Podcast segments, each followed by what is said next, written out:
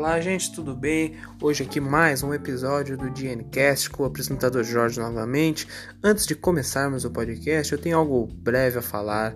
Mudei novamente o período que terá podcasts por semana, agora será na quarta-feira. Perdoe por mudar novamente mas ainda estou pensando e percebi que três por semana era loucura. Eu estava muito empolgado na hora que falei, mas percebi que isso não daria certo. Então vamos fazer uma por semana na quarta-feira, igual estou fazendo agora.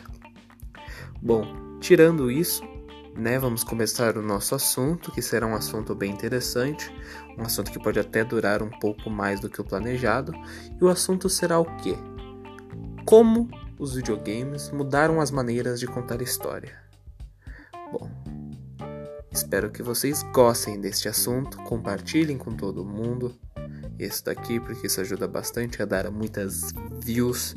E lógico, se vocês gostarem, apoiem, vejam os outros também, porque, né, estou tentando fazer algo legal aqui, né? Espero que vocês gostem. Falo novamente, perdão repetir diversas vezes as palavras, mas vamos começar o nosso assunto falando de por que os videogames mudaram as maneiras de contar história. Quando você pensa em contar história, pelo menos a minha, a primeira coisa que penso é um livro. Um livro que conta história, só que qual que é o grande problema do livro? É sim, existem bons livros, é bom ler, continua divertido mesmo nos tempos de hoje, com filmes e jogos, mas você precisa imaginar. Tanto é algo mágico e algo único que apenas o livro pode lhe oferecer, quanto é chato e entediante para muitas pessoas que é apenas você ficar lendo né? E imaginar e isso não muita gente não consegue ter uma imaginação tão fértil ao ler um livro, né? E bom, temos os filmes, né? Os filmes mostravam imagem, contavam história de maneira interessante, lógico. Amo filmes, amo filmes, né? Acredito que a maioria ama filmes. Mas ele se mostrava imagem, você não podia tomar decisões e o filme apenas ocorria. Era uma história que você não precisava de imaginação porque já estava lá mostrado. O videogame ele foi a junção. Foi algo incrível. Porque, lógico, vai depender do jogo que você vai jogar, mas tanto você pode ser o personagem que escolhe as decisões, como você pode ser o personagem que vai estar na cena de ação que você queria controlar, usar cada coisa para utilizar de ataque. Você queria estar sentindo o Batman, por exemplo, no combate, você pode jogar Batman na arca. Se você gostaria de sentir o Spider-Man lutando com bandidos, você pode jogar Spider-Man. Você pode jogar com um criminoso, né, uma história interessante em diversos jogos da série GTA, por exemplo, ou até mesmo Máfia, que se passam em tempos mais antigos, mas de qualquer maneira é, são ótimos jogos, principalmente Máfia 2 e 3, mesmo eles tendo seus problemas. Um jogo um tipo de jogo que acredito que, mesmo muitas pessoas não gostando, mas ele é uma inovação e algo incrível e algo tenso também, difícil de se criar, são jogos point and click. Por quê? Vamos lá. Jogos point and click são esses jogos que normalmente vão dar exemplo. Você está com o mouse e você mira e clica nas coisas. E qual que é o interessante? A maioria desses tipos de jogos são jogos que são muito focados na história, ou você mesmo tem suas decisões, ou ocorre muita exploração, sabe? Como jogos, por exemplo, da Telltale Games, como a série do The Walking Dead, ou até mesmo do Batman, a série do Batman da Telltale, eu amo, acho muito da hora. Agora aqui uma empresa que é um exemplo que faz esse tipo de jogo, com foco 100% narrativo, que é maravilhoso, maravilhoso mesmo, amo, é a Quantic Dream, que faz jogos exclusivos para o PlayStation. Acredito que vocês já tenham ouvido falar de Heavy Rain, Detroit Become Human, Beyond Two Souls, Hum, e há outros que não consigo me lembrar agora, mas há diversos, diversos jogos muito bons que se tem um foco em principalmente, vamos lá, primeiramente, né, deu uma travada aqui, os gráficos, os gráficos sempre são bonitos. Por quê? Porque você nunca vai ter uma gameplay realmente. É um jogo de muitas apenas decisões, mas lógico vai ter os momentos de ação que vão ser point and clicks, mas acaba sobrando um tempo para os desenvolvedores fazerem jogos com gráficos maravilhosos, como Detroit Become Human, que é um jogo de 2018 que tem gráficos maravilhosos, que tipo dá pau em jogo de hoje em dia. É maravilhoso os gráficos de Detroit Become Human e Detroit Become Human Heavy Rain são meus favoritos. Vamos colocar vocês numa situação para vocês entenderem como é maravilhoso a maneira de que os videogames podem contar histórias com você decidindo o rumo dos personagens que você tem, isso sendo algo maravilhoso. Lógico, existem jogos como aqueles board games né, aqueles jogos de tabuleiro, igual aparece na série Stranger Things, mas lógico você tem que ter imaginação. Daí foram criados jogos RPGs, né? Daí você vai explorando. Eu já vou chegar nessa parte mais à frente, mas vamos falar do Detroit Become Human, que são jogos que você é sem focado na narrativa, que acho que eles são um grande exemplo. Uma situação é a seguinte: existe um momento do Detroit Become Human em que você tem que investigar uma cena num assassinato de robôs. Por quê? Os robôs estão se revelando no Detroit Become Human e você é um detetive chamado Connor, né? Que é um robô feito para caçar esses robôs os divergentes. Daí você vai nessa boate, você vê um cara que foi morto enquanto estava tendo auto sexual com o robô, porque robôs se tornaram né, prostitutas e qualquer coisa, né? Os robôs servem para qualquer coisa que seja de prazer ou lazer ao homem. E você tem diversas coisas que podem ocorrer. Por exemplo, eu quando joguei, eu não consegui encontrá-las, eu não consegui seguir as pistas e perdi elas. Quando eu fui rejogar, eu descobri as pistas e encontrei elas e você podia fazer várias ações. Você podia deixar elas fugirem, matar elas e as pessoas que estavam ao lado, como vamos dar exemplo, o seu amigo investigador que é um humano Hank, ele iria gostar menos de você. Você tem um, um ciclo de amizade os personagens do jogo se tornam muito mais humanos, até mesmo do que no filme. Mesmo no filme você tendo uma interação, você vendo que é humano, e no jogo não, no jogo você entende que aquilo é gráficos e não é humano. A, a interação que você tem com os personagens é algo incrível, incrível mesmo. Outro exemplo aqui maravilhoso: Heavy Rain. Heavy o seu filho é sequestrado pelo assassino do origami, você tem que encontrar ele em sete dias, porque vai chover durante sete dias, ele está preso num lugar que se o pai dele não encontrar a tempo, a água vai subir no lugar e o menino vai morrer afogado. Ok, continuando, vai ter, você vai ter que encontrar várias pistas. Uma das pistas mais difíceis, assim, em decisão moral, é você ter que matar um traficante. Só que você descobre que o traficante tem uma filha. Ele fala: Ah, não, eu tenho uma filha, por favor, não faz isso. Eu, particularmente, matei o cara porque eu consegui, queria conseguir todas as, as dicas, vamos dizer assim, né? E aquilo é uma coisa que te faz pensar. Você fala, cara, eu matei o cara, e o que vai acontecer com a família, mas eu tenho que salvar o meu filho. Ou até mesmo quando os seus personagens morrem, porque dependendo das suas ações, os seus personagens podem morrer. No Heavy Rain, eu perdi um personagem por pura, pura burrice, puro erro dos Quick Time Events. E ele morreu. Ele foi assassinado por um cara lá. O cara colocou dentro de um carro velho e amassou. E eu morri. E pronto. E tinha várias maneiras eu, tipo, podia ter feito algo muito pior, vários perigos que eu evitei no jogo quando eu fui descobrir, como uma parte que a mulher lá vai investigar a casa de um velho, mas se ela ficasse muito tempo, o velho ia sequestrar ela e tentar estuprar ou cortar o corpo dela, não lembro. Mas isso não ocorreu a mim, porque eu fui muito rápido em fazer as decisões, em enganar o velho e procurar os itens que deviam ser procurados. Então isso te te imerge dentro do mundo do jogo de maneira muito imersiva. É incrível, é sensacional. Você fica tenso, porque qualquer erro pode causar a morte ou a morte dos outros. E isso é, é maravilhoso, é uma sensação maravilhosa. Sim, é, é, vai, não tem jogo básico, não tem jogo igual esse tipo que consegue trazer a tensão de suas decisões. Não existe, não existe. Porque até nesse tipo de jogo você entende que você é bosta nenhuma. Porque uma decisão errada, pronto, o personagem pode morrer. Bom, mas vamos lá. Vamos falar de um tipo de jogo que tem esses mesmos tipos de decisões. É um tipo de jogo bem famoso, os RPGs. Jogos como Skyrim, The Witcher 3, uh, Assassin's Creed, Odyssey, por exemplo, que é um jogo que eu vi que tem bastante decisões que podem mudar o rumo do jogo ou não uh, Fable e diversos, diversos outros RPGs que agora não consigo me lembrar. Vamos dar um exemplo bem básico aqui: Assassin's Creed Odyssey. Um RPG que eu amo, é muito bom. E o que ocorre? Você, lógico, o RPG normalmente ele funciona de maneira evolutiva, você vai ganhando XP, os inimigos vão ter um certo level e às vezes você vai ter que chegar no level deles para conseguir combater. O RPG é muito mais essa questão, mas ele também te emerge muito bem dentro de um universo da história, vamos dizer assim. Vamos dar exemplo. Existe uma parte de Assassin's Creed Odyssey onde o cara que na teoria é o seu pai né, não é teu pai, é apenas, vamos dizer assim, o padrasto, e você quer procurar sua família, você pode, tipo, matar o teu pai ou matar tua mãe, ou não matar. Eu matei o meu pai, né, o padrasto, e não matei a minha mãe, por exemplo, por decisões, porque, tipo, ah, o padrasto era um babaca e fez aquilo de filha da putagem, tá ligado? Esse, esse tipo de coisa, decisões. Isso vai mudar como que as pessoas vão reagir.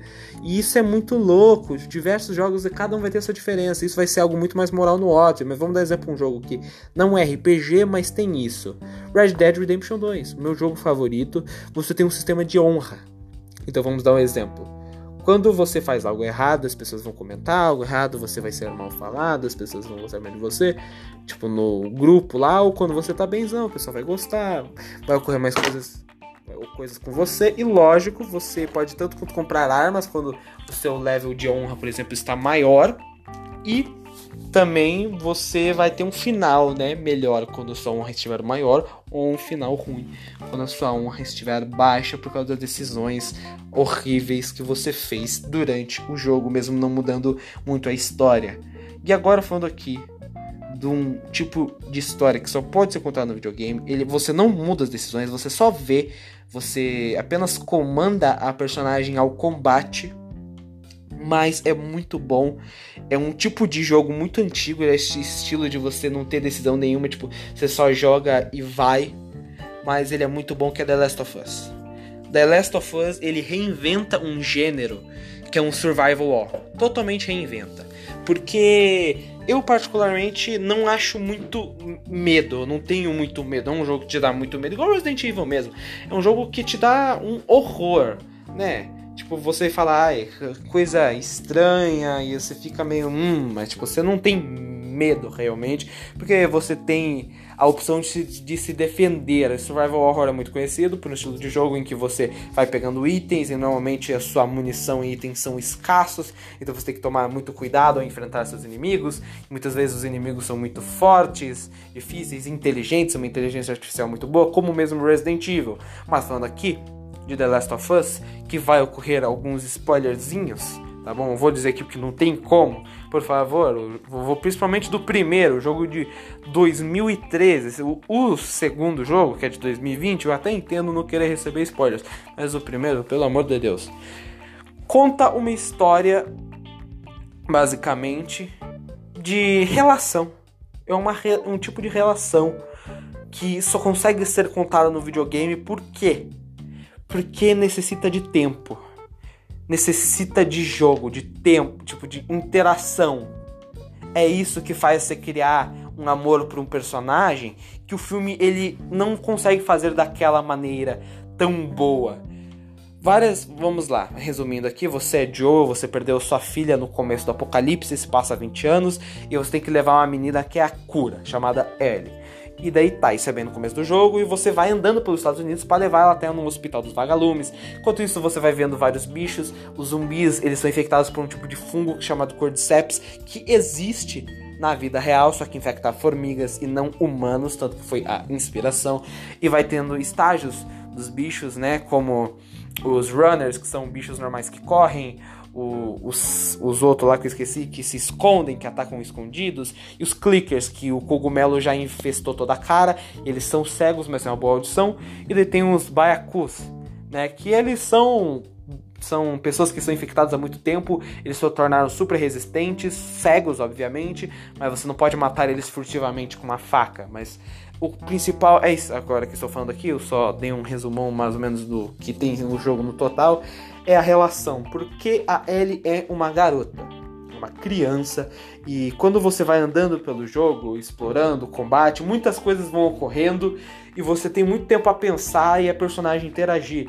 Vamos dar um exemplo. Você passa por um lugar lá, mata os inimigos, é muito tenso, e daí ela vai comentar, por exemplo, nossa, foi muito difícil, ou ela vai fazer algo totalmente tipo divertido, como pegar um livro de piada e começar a ler que ela tem na mochila, ou fazer um comentário, ver alguma coisa que achar interessante, você comentar, ou ela te ajuda alguma coisa e ela faz um high five, você pode dar um high five ou não né? Que ela vai ter uma reação sim ou não.